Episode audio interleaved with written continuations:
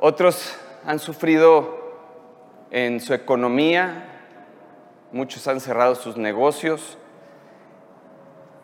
muchos han sentido el temor porque no sabemos lo que va a pasar, no sabemos qué sigue. Recientemente nos volvimos a poner en semáforo rojo y la verdad es que no sabemos qué es lo que va a suceder, no sabemos qué es lo que Dios tiene planeado para nosotros. No sabemos qué va a pasar. Dios ha sido bueno. Aunque estemos pasando esta situación, Dios ha sido bueno y esta pandemia ha sido una gran oportunidad para poder conectarnos más con Dios, para entender, y esto es muy importante, debemos de entender y buscar en esta pandemia, en este sufrimiento, en este dolor que cada uno de nosotros está pasando, qué es lo que Dios tiene planeado para nosotros, cuál es el propósito de esta pandemia para cada uno de nosotros. Tenemos que ir a nuestro interior, tenemos que buscar qué es lo que nosotros podemos darle al Señor y qué es lo que Dios está esperando que nosotros le demos. ¿Alguna enseñanza Dios quiere mostrarnos y no la podemos pasar por alto?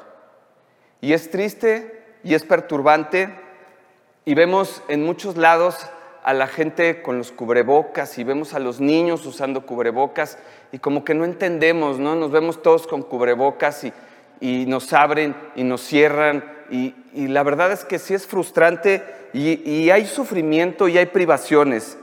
Pero una cosa sí te digo, en Cristo vamos a salir adelante. En Cristo podremos vivir en paz.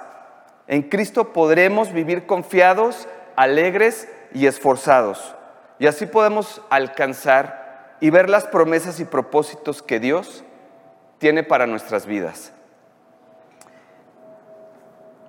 Yo quiero compartirte algo el día de hoy y de alguna manera es ese sufrimiento que Jesús padeció durante su vida y al final de su vida, cuando murió en la cruz por ti y por mí. Y la Biblia dice, no lo digo yo, que cuando estemos en esta tierra vamos a experimentar sufrimiento. Y si no me lo crees, mira, te voy a dar un par de versículos que así lo dice. Job 5.7. Porque el hombre nace para la aflicción como las chispas vuelan hacia arriba. Romanos 12.2. Gozándonos en la esperanza, perseverando en el sufrimiento, dedicados a la oración. Juan 14.1. No se turbe vuestro corazón, creed en Dios, creed también en mí. Salmo 46.1. Dios es nuestro refugio y fortaleza, nuestro pronto auxilio en las tribulaciones. Y así te puedo dar una serie de versículos que hablan del sufrimiento. Y hoy quisiera que me acompañaran con sus Biblias en el libro de los Hebreos 5, capítulo 8. Y dice, y aunque era hijo, por lo que padeció, aprendió la obediencia. Aún Jesús sufrió. ¿Y esto qué quiere decir? Que de alguna manera nosotros tendremos que enfrentar pruebas y dificultades. Porque si aún Él, Jesús, las sufrió, siendo hijo de Dios, es que cualquiera de nosotros las va a padecer. ¿Cómo enfrentaría Jesús mi prueba, mi situación o mi dificultad obedeciendo? Sí, Aún Jesús, siendo hijo de Dios, tuvo que aprender por medio del sufrimiento lo que era la obediencia. Y ya sea que te parezca o no, el sufrimiento, la prueba, es necesario para los seres humanos porque hay cosas que no se aprenden de otra manera si no es en el sufrimiento. Y por supuesto que nadie quiere pasar por el sufrimiento, eso es lógico. Y es más, la historia de los seres humanos gira a través de evitar el sufrimiento. Pero la escritura nos dice a nosotros que hay un propósito en la prueba y que hay un aprendizaje en el sufrimiento. Que hay un propósito detrás de esos, de esos valles y dificultades en la vida de nosotros y que Jesús es un ejemplo de ello. Porque la Biblia nos dice, y habiendo sido perfeccionado, de esa manera llegó a ser el autor de la salvación eterna de todos los que le obedecieron. En otras palabras, la Biblia dice que si tú hoy en día estás sufriendo una pérdida, o estás sufriendo una dificultad, o estás en medio de una situación, o estás sufriendo una carencia en alguna área, o estás sufriendo mental o emocionalmente en algún sentido, el Evangelio te enseña a tener esperanza en medio de las dificultades que hay en tu vida. ¿Por qué? Porque nos pone a Jesús mismo como ejemplo. Su sufrimiento tenía un propósito. ¿Y cuál era? Que llegaría a ser lo que Dios había dispuesto que Él fuera. Y este es el mensaje. El sufrimiento en la visión de Dios en tu vida es que llegues a ser lo que Él tiene diseñado para ti. En el caso de Jesús, ¿Cuál era el diseño que buscaba Dios Padre en someter a su Hijo al sufrimiento? Que fuese la ofrenda perfecta por el pecado de nosotros. Ese fue el propósito. Conectamos a Jesús como ejemplo y al sufrimiento como un proceso. Y el resultado es el destino, es el diseño de Dios a la vida de nosotros. Jesús es y fue hecho ofrenda por nosotros, porque era el propósito de Dios que llegara a ser un ejemplo para nosotros. En Hebreos 12.2, si me acompañan a leerlo,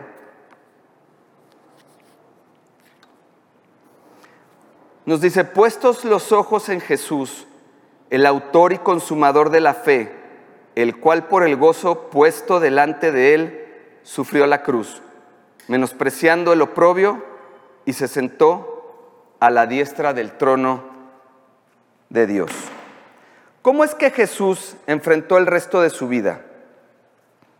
¿Cómo, cómo enfrentó esas dificultades, ese reto? El ser sacrificado a través del sufrimiento nos dice, debido al gozo que a él esperaba. Jesús sufría, pero él sabía que después de esa prueba iba a venir ese gran gozo, ese premio que Dios tenía para él. Jesús soportó la cruz sin importarle la vergüenza que está representaba y ahora está sentado con honor en el trono de Dios. Jesús enfrentó los problemas, las luchas, los retos que tenía para poder alcanzar el propósito que Dios tenía y era que a través del sufrimiento Él fuese perfeccionado como ofrenda. ¿Y de qué estamos hablando? Si Jesús es hijo de Dios, Jesús es perfecto. Él no tenía pecado, pero Jesús tenía que ser ofrenda por los desobedientes y pecadores como tú y como yo. ¿Cómo llegaría a ser ofrenda por los desobedientes? siendo tentado en todas las áreas y caminando en perfecta obediencia. Para que como ser humano tomara el lugar que nosotros no pudimos dar en la caída de Adán. Es decir, Jesús es perfecto, pero se perfecciona, se forma como ofrenda por los pecadores y desobedientes, haciéndose obediente aún hasta la muerte y la más vergonzosa, la de la cruz. ¿Cómo Jesús enfrenta un reto tan grande porque puso la mirada en el propósito divino después de ese sufrimiento. Y esta es la invitación que Dios tiene para ti. Que sea cual sea tu dificultad, la prueba que estés viviendo, que entiendas que hay un objetivo, un propósito detrás. La Biblia no nos ofrece una vida sin sufrimiento, nos ofrece un propósito eterno detrás de ese sufrimiento. Dios está forjando algo en nosotros a través del sufrimiento, que lleguemos a ser lo que Él quiere que seamos. En el caso de Cristo, la ofrenda perfecta. En el caso de nosotros, Cristo reflejado aquí en la tierra. ¿Cómo enfrentar desde la perspectiva de Dios la dificultad, la prueba o el sufrimiento? Enfocándonos en el plan de Dios. Eso fue lo que Jesús hizo, por gozo, puesto por el plan que Dios tenía delante de él. Él dijo, el sufrimiento es fuerte, pero me mantengo hacia adelante. Lo que Dios quiere lograr, formándome a mí una ofrenda perfecta por los desobedientes y para que los que fueran desobedientes fueran obedientes por la gracia que consiguió la cruz y la resurrección. Jesús tenía un plan contigo. Jesús sabía que no era una casualidad la cruz, era un plan de Dios. Y quiero decirte que en tus retos en la vida, sepas que Dios tiene un plan y que Dios, a Dios no se le escapa nada en ese plan. Romanos 8 nos dice que si amamos a Dios, Él hace que todas las cosas sucedan para nuestro bien. Todas.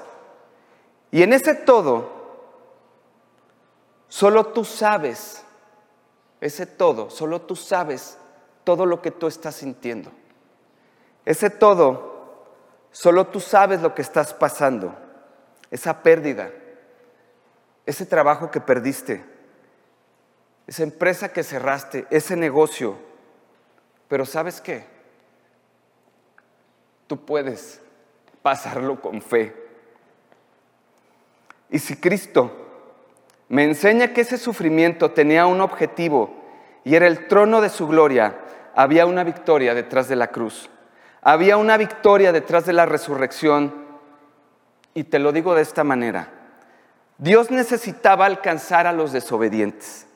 Y para poder alcanzar a los desobedientes, al obediente perfecto lo sometió al sufrimiento, a todo tipo de reto en su vida, para que en cada reto Él mostrara con su obediencia que Él era la ofrenda perfecta para los desobedientes.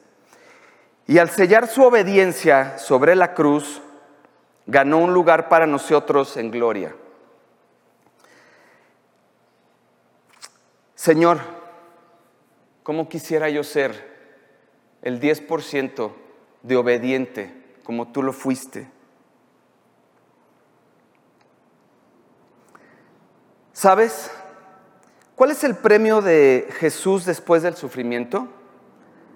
Hay un hombre uno como tú y como yo, sentado a la diestra de Dios. Uno como nosotros, de carne y hueso, como tú y como yo, que lloró como tú y como yo, que fue tentado como tú y como yo, pero que venció todas las cosas en la cruz y ahora está sentado en el trono de su gloria. Y eso te demuestra que tu sufrimiento no se va a quedar en sufrimiento, viene un premio. Enfócate en el plan de Dios. ¿Cuál es ese plan de Dios que Él tiene para ti? Hacerte como su Hijo Jesucristo. Ese es el verdadero modelo que Él tiene para nosotros. Hay otro modelo que podemos tomar del Antiguo Testamento que es José. José fue traicionado por sus, por sus hermanos al igual que Jesús fue traicionado por uno de sus hermanos. Habiendo tenido un sueño, una visión de ser gobernador de un gran imperio, es vendido por sus hermanos, es llevado a Egipto, es acusado injustamente y es olvidado por muchos años. Pero finalmente viene el propósito de Dios al que no hay circunstancia ni prueba que lo pueda detener. A José los seres humanos lo quisieron encarcelar, pero el propósito de Dios en tu vida nadie lo va a poder encerrar en ninguna parte. El propósito de Dios es más grande que la envidia de otros, que las tentaciones de otros, que las mentiras de otros, que tus temores y que, aquellos que te dicen que no vas a poder. Y un día Dios lo levantó y lo hizo la mano derecha de Faraón. Y años después, cuando su padre y sus hermanos vinieron a Egipto a buscar comida en aquella época de hambruna, para los cuales Dios preparó a José y lo hizo sumamente brillante, inteligente y organizado, un buen administrador. Y él cuando vio a sus hermanos inclinarse delante de él, rompió a llorar, porque hasta ese momento los hermanos no sabían que aquel gobernador era José, su hermano, y ellos pensaban que su fin había llegado a sus vidas. Pero José dice algo en el que se resume todo su sufrimiento. Ustedes pensaron en dañarme, pero Dios, Dios lo pensó para bien. Porque los que aman a Dios, todas las cosas les ayudan para bien. Yo lo creo y lo digo con toda convicción, convencido de que así es en mi vida y que así será. Siendo yo José, yo diría, no sé por qué mis hermanos me vendieron. No entiendo por qué esa señora me acusó injustamente. No entiendo por qué el copero se olvidó de mí. Yo no entiendo por qué todo ese sufrimiento. Pero seguro dijo, todo sirvió para mi bien. Y todo sirvió para la gloria de Dios. Y ahora entiendo por qué mi vida obedece a un plan y a un propósito de Dios. Yo en lo personal te puedo compartir. Yo no sé por qué mi papá murió de esa manera. Yo no puedo entender por qué todas estas pruebas en mi vida, desde que recuerdo a lo mejor mis 15, 16 años, ha sido prueba tras prueba. Y yo hubiera preferido no pasar por todo esto. ¿Y el dolor? El dolor es fuerte. Pero solo puedo ver una cosa. Hoy, yo estoy parado aquí. Y tú, mi Dios, me estás preparando a través de mis sufrimientos a través de mis pruebas. Y ahora entiendo todo. Y me estás usando y me estás transformando para compartir tu palabra. Y Dios ahora entiendo el propósito de mi vida. Servirte, mi Dios. Y hay un plan que el enemigo no puede tirar. Hay un plan que las pruebas no pueden dañar. Y la Biblia nos dice pues conozco los planes que tengo para ustedes y son planes de bien y no de mal, a fin de darles un futuro lleno de esperanza. Pablo sufrió todo tipo de cosas. Y él decía, yo entiendo que estos leves sufrimientos y aflicciones son poca cosa porque Dios tiene un plan. Increíble que dijera así. Una de las pruebas más grandes que tuvo Pablo fue en una ciudad llamada Filipo, en donde la gente lo azotó, lo trató mal, lo metió en la cárcel, padeció, pero Dios hace algo muy grande en esa cárcel. Un terremoto hizo que los cerrojos de las celdas se rompieran. Y entonces el carcelero cuando vio esto intenta matarse pensando que los prisioneros se habían escapado. Y a Pablo le llama la atención y le dice, tranquilo, estamos todos aquí. Y se tira al suelo el carcelero y mirando el testimonio de ese hombre, que pocos minutos antes estaba cantándole alabanzas a Dios. Y ese carcelero se da cuenta que este hombre está lleno de heridas y sufrimientos y cantaba en medio de la noche. De alguna manera ese hombre sabe que aun cuando él no entienda el sufrimiento, Dios tiene un plan al que nadie se puede escapar de los que le aman. Y entonces el carcelero se tira al piso y le dice, ¿qué tengo que hacer para ser salvo? Y esa misma noche el carcelero y su familia se convirtieron. Y ahí comenzó la iglesia de los filipenses, porque Dios tenía un plan. Y muchas veces en la vida tienes que enfrentar un sufrimiento para entrar en el propósito que Dios tiene para ti. Pablo enfrentó ese sufrimiento. Y al contrario de que esta predicación te pueda sonar un tanto angustiante o sufrida, porque hablo de sufrimientos y hablo de pruebas o dificultades, yo quiero que sepas que escrito está que vamos a pasar por ellas, sí o sí, y no las vamos a poder evitar. Lo que quiero que entiendas y que te tatúes en tu corazón es que aprendamos a vivirlas como Jesús las vivió, en obediencia, en fe, haciendo la voluntad de Dios. Dios tiene un plan para cada uno de nosotros. Y en medio de ese propósito hay procesos que vamos a tener que enfrentar. Y habrá veces que no son por tus malas decisiones. Habrá veces que pueden ser por decisiones de terceras personas o simplemente porque Dios quiere pulirte y así lo decidió. ¿Y cómo Jesús pudo enfrentar todos estos procesos? ¿Cómo él podía mantenerse en paz y confiado, sabiendo que obedeciendo, permaneciendo en esa obediencia, su Padre lo sostenía? Jesús nos enseñó que para poder pasar por todos esos procesos había que permanecer en total comunión con Dios. Y esto es lo que nosotros debemos hacer. Dice la escritura que de madrugada se levantaba a orar y que en las noches oraba.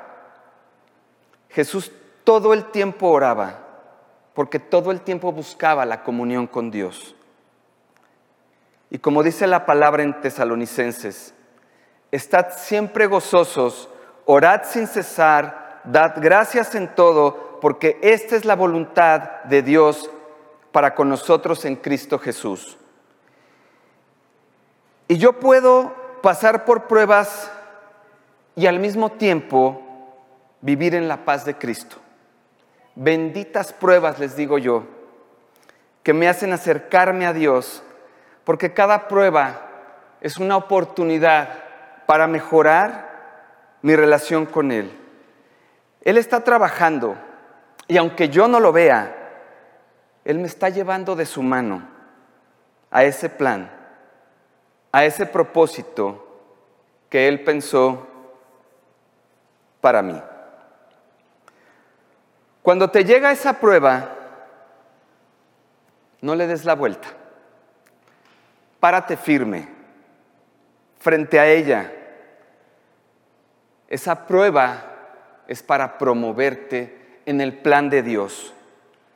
Y se va a oír a lo mejor un poquito masoquista, pero disfruta tu prueba. Disfruta la prueba. Pásala confiado, firme, en la seguridad que ahí, en medio de esa dificultad, está Dios para promoverte. Abrázate de tu propósito. Abrázate de tu propósito y no te sueltes. Pero ¿cómo me puedo abrazar de Él? Poniendo a Dios en primer lugar. Dios es y debe de ser lo primero en tu vida. Haciendo la voluntad de Dios, abrázate, abrázate de la oración. Ora sin cesar. Comprométete con Dios. Lee tu Biblia. Sirve a Dios. Ama a tu prójimo. Sírvelo. Sirve a tu prójimo también. Pide perdón por lo que has hecho mal y perdona por el daño que te han hecho. Arrepiéntete de todo lo que has hecho mal y en lo que te has equivocado. Si te abrazas de Dios, si te abrazas de sus promesas, si esperas en Dios, tú vivirás todos esos procesos en paz, confiado, tranquilo, y su espíritu te hablará y te dará dirección y te dirá cuál es la decisión correcta que debes tomar. Y te dará de su sabiduría, de su mansedumbre, de su templanza, de su fortaleza y la valentía y la paciencia para que tú puedas esperar a ver ese propósito. Si tú te abrazas de Jesús, podrás poner en Él todas tus cargas, tus afanes y preocupaciones, tus necesidades y problemas, tus miedos y temores, tus angustias y sufrimientos, tu sustento, tu provisión y tus problemas. Porque Jesús te dice, venid a mí todos aquellos que estén trabajados y cargados, porque yo los haré descansar. Y entiende bien que en tus fuerzas no va a ser posible. En Cristo sí va a ser posible, porque en Cristo todo lo puedo que me fortalece. Y hoy te digo que en medio de esa prueba, que en medio de ese sufrimiento tú vas a encontrar ese gozo, vas a encontrar esa paz y vas a pasar esa prueba victorioso, porque en Cristo somos más que vencedores. Vas a decir a Dios, Padre, yo sé que tú estás aquí, mi corazón lo sabe, yo sé que tú estás aquí, Señor, y confío en ti. Yo confío en ti, Jesús. Y amigos amados, no hay duda de que Dios tiene un plan. No importa la prueba que sea, no importa el sufrimiento, Dios siempre estará contigo. Y termino con este versículo. Isaías 23, 3. Nos dice Dios, tú guardarás en perfecta paz a todos los que confían en ti. A todos los que concentran en ti sus pensamientos. Confíen siempre en el Señor, porque el Señor es la roca eterna. Tú quieres cerrar bien este año, quieres comenzar bien el año que sigue. Ponte a cuentas, ponte a cuentas con Dios. Ponte a orar sin cesar. Entrégale tu vida. Entrégale ese corazón y todas aquellas áreas en las que no estás bien. Para ello, quisiera que me acompañaran a hacer una oración.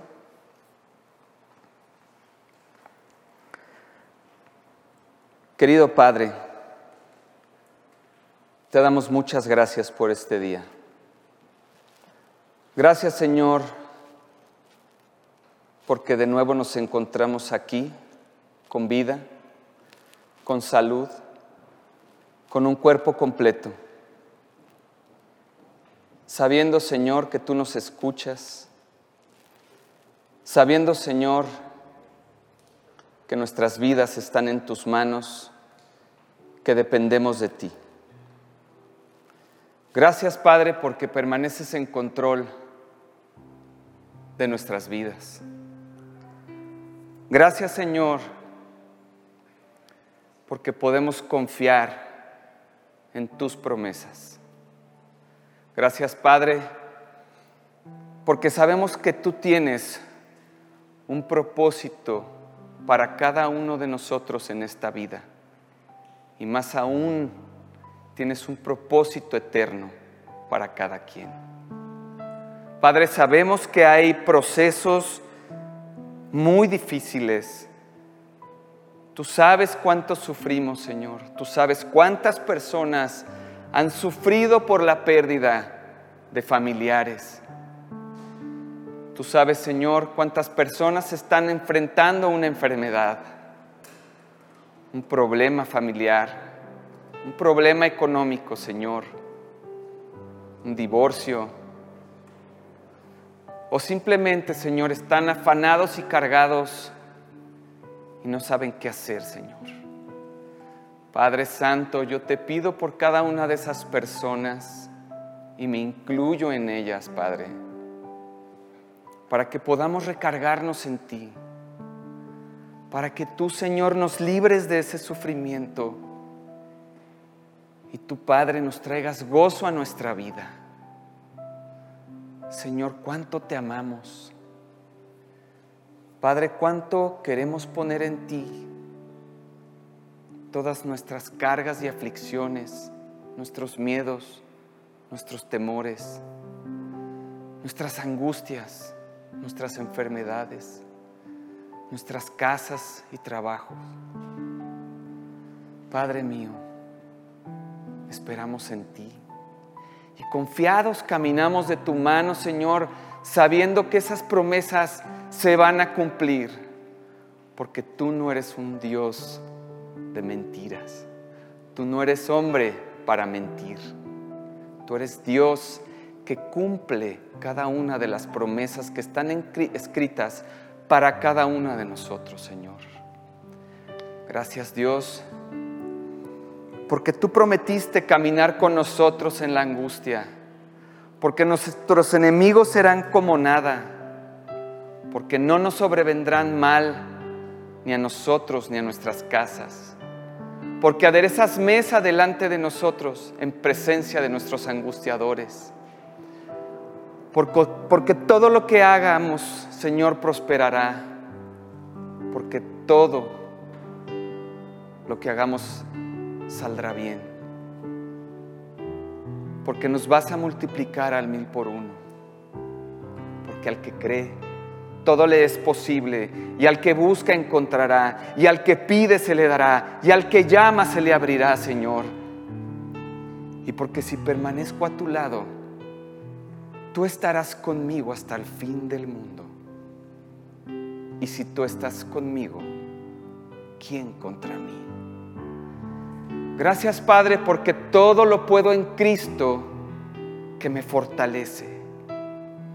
Gracias Señor porque puedo encontrar esa paz, esa tranquilidad, esa confianza en ti, esa paciencia, esa mansedumbre porque puedo encontrar, Señor, esa tranquilidad en mi vida.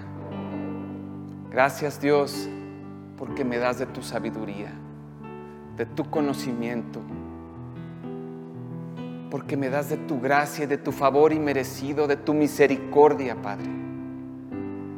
Gracias Señor, porque me das de tu esfuerzo, de tu fortaleza y de tu valentía, Señor Gracias, Padre, porque me das ánimo, porque me das alegría, me das gozo y me das contentamiento, Señor.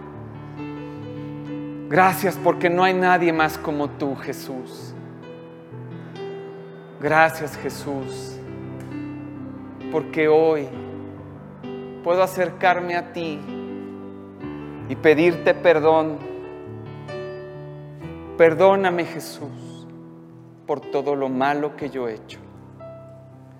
Perdóname, Padre, por todo el daño que he hecho, porque he pecado contra ti, he pecado contra el cielo, contra las personas contra mi propia vida.